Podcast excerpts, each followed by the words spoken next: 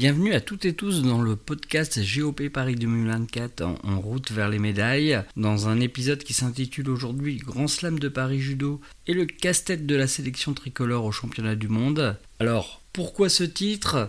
Tout simplement puisque vient de se dérouler ce week-end le Grand Slam de Paris Judo et se profile déjà très tôt les championnats du monde. En effet, dès le mois de mai, euh, ces championnats du monde auront lieu et seront déjà déterminants pour la course à Paris 2024. Alors c'est assez surprenant hein, que, ces championnats du monde soient placés si tôt dans la saison, mais c'est comme ça et, effectivement ça va participer à, à ce fameux casse-tête pour, pour la sélection tricolore en championnat du monde. Donc avant tout, rappelons quand même hein, sur ce grand slam qu'il y a eu 10 médailles tricolores, c'est un bon résultat c'est pas non plus un exploit. Il faut souligner quand même qu'on a 4 athlètes tricolores par catégorie et qu'il n'y a pas tous les meilleurs du monde.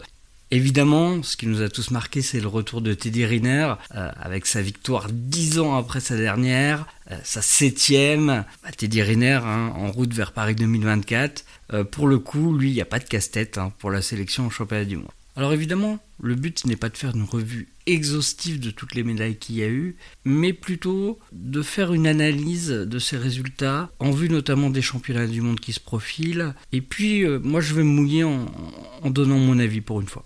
Chez les féminines, il y a toujours une densité aussi importante et assez impressionnante.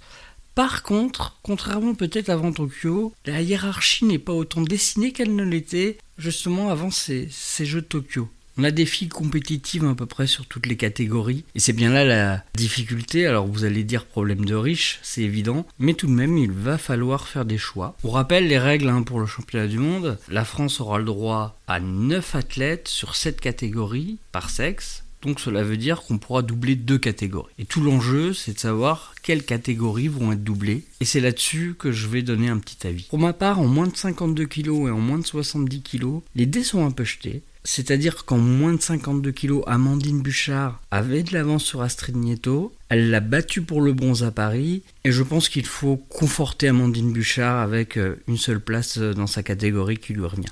Même constat en moins de 70 kg. Marie-Ève Gaillet avait déjà pas mal d'avance sur Margot Pinot. Elle l'a battue en quart de finale, prend l'argent, tandis que Margot euh, ne fait malheureusement pas de médaille. Je pense que Marie-Ève Gaillet doit être confortée en prenant euh, la seule place de la catégorie. En ce qui concerne les poids lourds, on a un constat toujours qui, est le même pour moi. Hein. Roman Dico est en avance malgré les nombreux talents qu'on a dans cette catégorie et je la conforterai aussi euh, avec une seule place. Dans la catégorie de moins 63 kg, de toute façon, elle est évidemment euh, dédiée à Clarissa Benenou. Si elle est euh, remise pour les championnats du monde, ce sera elle, sinon ça sera de toute façon sa remplaçante. Donc il reste trois catégories où c'est un peu flou, et là ça va être vraiment délicat.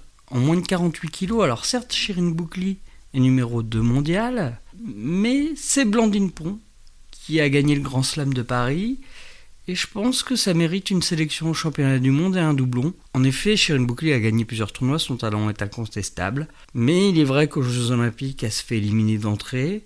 Au championnat du monde, dès son deuxième combat. Au Grand Slam de Paris d'entrée également. Blandine Pont qui gagne, ça mérite la récompense d'une sélection et d'une concurrence à Shirin Boukli. Il en est de même en moins de 57 kg, où la place est dévolue à Sarah Léonie Sizik, qui était absente au Grand Slam de Paris. Priscilla Nieto a gagné le Grand Slam de Paris.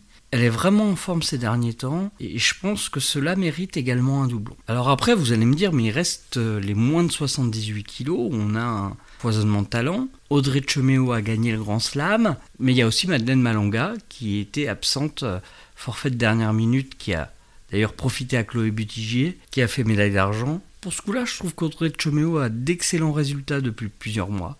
Elle est incontestablement la numéro 1 française de la catégorie. Et Madeleine Malonga, malgré son palmarès énorme, a des difficultés depuis un an. Pour le coup, et ça c'est un choix euh, tout à fait personnel et de toute façon, je ne fais évidemment pas partie du staff de l'équipe de France de judo, mais euh, je donnerai le seul ticket et pas de doublon euh, à Audrey Cheméo. Chez les garçons, la dynamique est, est un peu contraire, malheureusement, c'est le cas depuis quelques années. C'est-à-dire qu'il y a des catégories où on se demande qui pourrait être médaillé mondial ou olympique. Dans ces catégories-là, ira sûrement au championnat du monde le numéro 1 au ranking euh, olympique et mondial. Mais tout de même, il y a des bonnes nouvelles qui se confirment, notamment en moins de 60 kg, avec Cédric Revol qui, après sa médaille au championnat d'Europe l'année dernière, prend une très belle médaille d'argent au Grand Slam de Paris.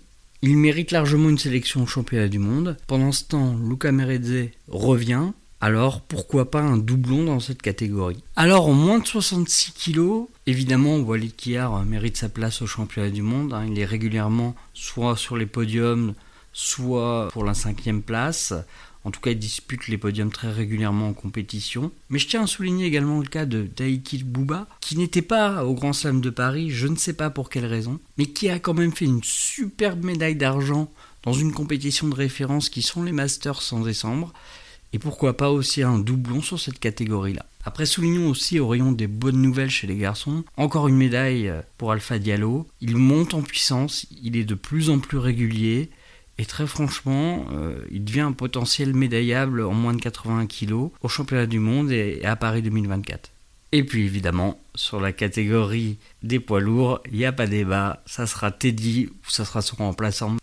Un petit mot également sur l'équipe de France de para-judo qui monte en puissance en vue de Paris 2024. Elle avait récolté deux médailles à Tokyo avec évidemment l'inoxydable Sandrine Martinet, mais aussi Helios Lachumanaya. Sandrine Martinet devait prendre sa retraite, ne l'a pas prise. C'est une bonne nouvelle pour nous. Quant à Helios Lachumanaya, il progresse de plus en plus et il est même devenu champion du monde l'année dernière. Mais ils ne sont pas seuls, il faudra aussi compter sur Cyril Jonard, Romuald Raboteur, Nathan Petit ou encore Jason Grandry, médaillé au championnat du monde également.